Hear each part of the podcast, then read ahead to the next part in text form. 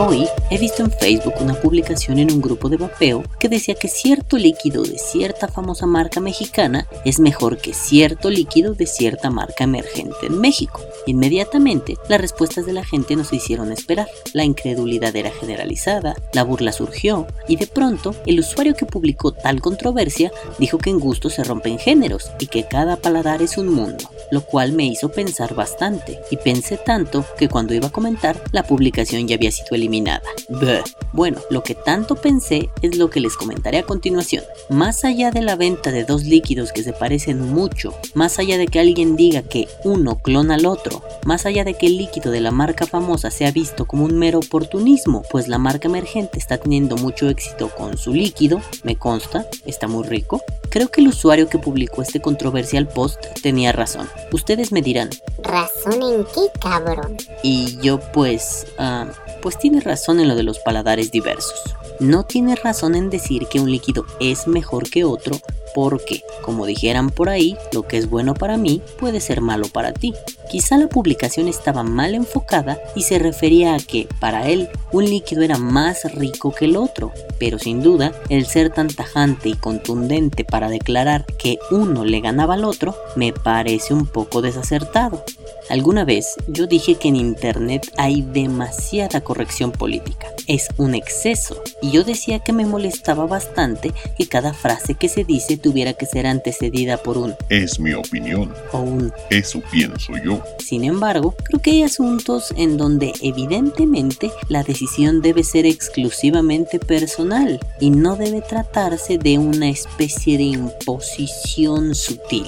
Esto es lo que pasa con los líquidos, al menos acá en mi país. Aquí hay muchos líquidos ricos, hay muchos líquidos mierdosos, hay líquidos muy caros y hay líquidos muy baratos. No obstante, creo que cada prueba, cada degustación, cada cata debe ser una decisión personal y por cierto, cada compra también debe serlo. Es cierto que hay mucha influencia gracias a todos los medios externos, los canales de YouTube, los revisores que comentan, las recomendaciones de las personas, lo que se dice de boca en boca pero a fin de cuentas, cada paladar es único y tendrá que disfrutar los líquidos según sus concepciones. Por ejemplo, a mí me gusta mucho un líquido que se llama sangre de vampiro, pero unos amigos dicen, y cito textual, Esa pinche chingadera sabe a perfume de señora gorda y rica. No mames, ¿por qué te gusta tanto esa puta mierda? O es como cuando yo le dije a un fabricante de líquidos, muy amable él por cierto, que los tabaquiles que preparaba me sabían a perfume de anciano y que no lograba diferenciar diferenciar si eran todos los tabaquiles o los suyos los que me sabían de esa forma. No obstante, creo que yo no podría generar un criterio con base en este tipo de acciones, es decir, con base en los comentarios de los demás. Mucho menos creo que sea adecuado tomar como ley de la naturaleza el que otro diga que alguna cosa sabe mal o sabe bien. Otra vez voy a los ejemplos. Alguna vez me dijeron que los chetos con forma de colmillos eran deliciosos y por imbécil fui a probarlos. Creo que después después de más de 15 años de haberlos comido, las ganas de vomitar aún no desaparecen de mí. ¿Ven? Ni seguir ciegamente, ni rechazar categóricamente. Basta con probar, con descartar, con aprobar y con volver a consumir. Algo muy similar pasa con los líquidos mexicanos enfrentados a los líquidos extranjeros. Es cierto que dentro de ambos hay mucha cosa virtuosa y mucha cosa mierdosa. Es cierto que siempre le he tenido ganas a los líquidos Enigma de Matthew Williams, el Frank Bolt y el Outbreak se ven pinchemente deliciosos. Pero gracias maldita aduana mexicana, te odio puta. Pero bueno, no porque yo le tenga antojo a estas maravillas, en automático voy a despreciar la producción nacional. Y mucho menos, no la voy a despreciar porque algunos dicen que los líquidos mexicanos saben a caquita.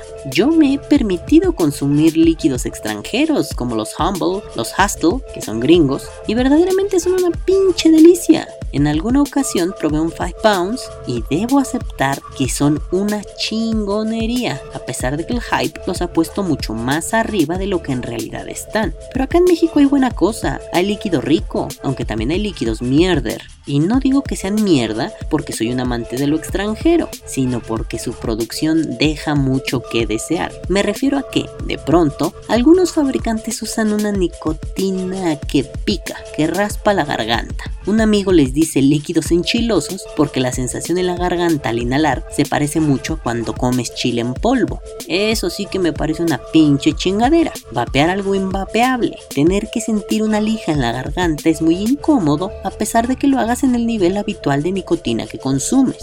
Supongo que estas críticas nacen cuando cada dos semanas aparece un nuevo productor de líquidos en México. Yo creo que para toda la gente hay mercado, pero se me hace que de cada 10 marcas, solo una o dos serán cosas que valgan la pena. Se dice mucho por ahí, por el internet, que algunos se ponen a hacer líquidos porque se les hace fácil y porque ven que hay dinero de por medio. Es un secreto a voces que cualquier cabrón que ve negocio en el vapeo cree que hacer un líquido es mezclar dos saborizantes Loran, meterlos en un tambo grande, grande, grande de glicerina y agitar muy fuerte. Me recuerda al video de un muchachete que mezclaba glicerina para manos, esencia de vainilla y agua. Luego mezclaba y vapeaba muy fuerte. Yo recuerdo las críticas en ese video. Ojalá un día lo encuentren y se rían un rato.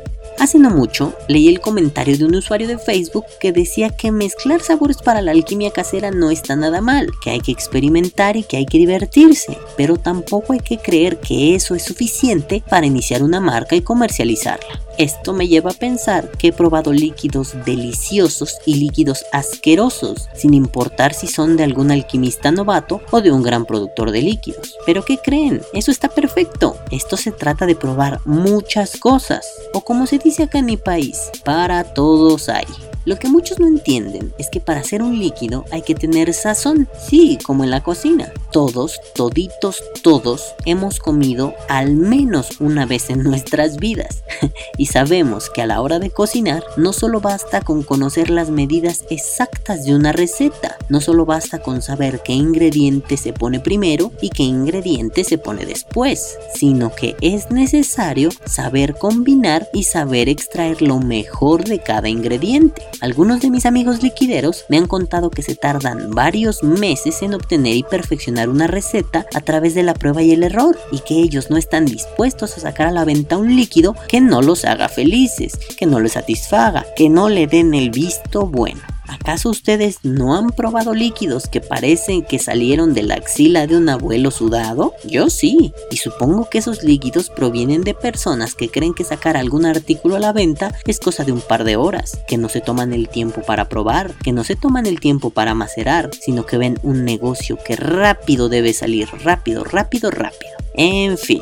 no es tan importante que haya marcas feas y marcas geniales, eso lo hay en todos los aspectos comerciales de esta vida. Sigamos pensando en la lucha Pepsi o Coca, pero a fin de cuentas, lo importante es tomar Pepsi, lo importante es tomar Coca. Aunque bueno, yo no creo que sea importante tomar refresco, pero eso es decisión de cada quien. Aquí creo que lo importante es ir desarrollando un paladar vaporil, poco a poco ir entrenando el gusto para poder distinguir lo que está bien hecho de lo que no lo está. Ir entendiendo que hay nicotina que no raspa y hay nicotina que sí raspa. Pero bueno, el paladar no se entrena siguiendo recomendaciones, se entrena disfrutando los líquidos, conociendo a las marcas, platicando con los creadores, descubriendo recetas y sobre todo experimentando. Lo importante es que la gente siga construyendo su experiencia vaporil desde la alquimia, desde la compra y la venta, desde la construcción de una marca, desde la paciencia para ser un alquimista del vapeo, ya sea casero, ya sea comercial. Pero por favor, háganme este especial favor. No hagan mierda invapeable y la vendan como si fueran las chingadas perlas de la Virgen. Por favor, no anden por la vida diciendo que un líquido es mejor que otro. Mejor cuéntenos por qué algo les gustó más que otras cosas. Que viva el VAP. Ah, no, momento. Esto no termina aquí. Feliz año 2017, motherfuckers. Les mando muchos abrazos a todos. Besos, bye, nunca cambien y los amo mil. Ahora sí, que viva el vapeo. Vapea o muere.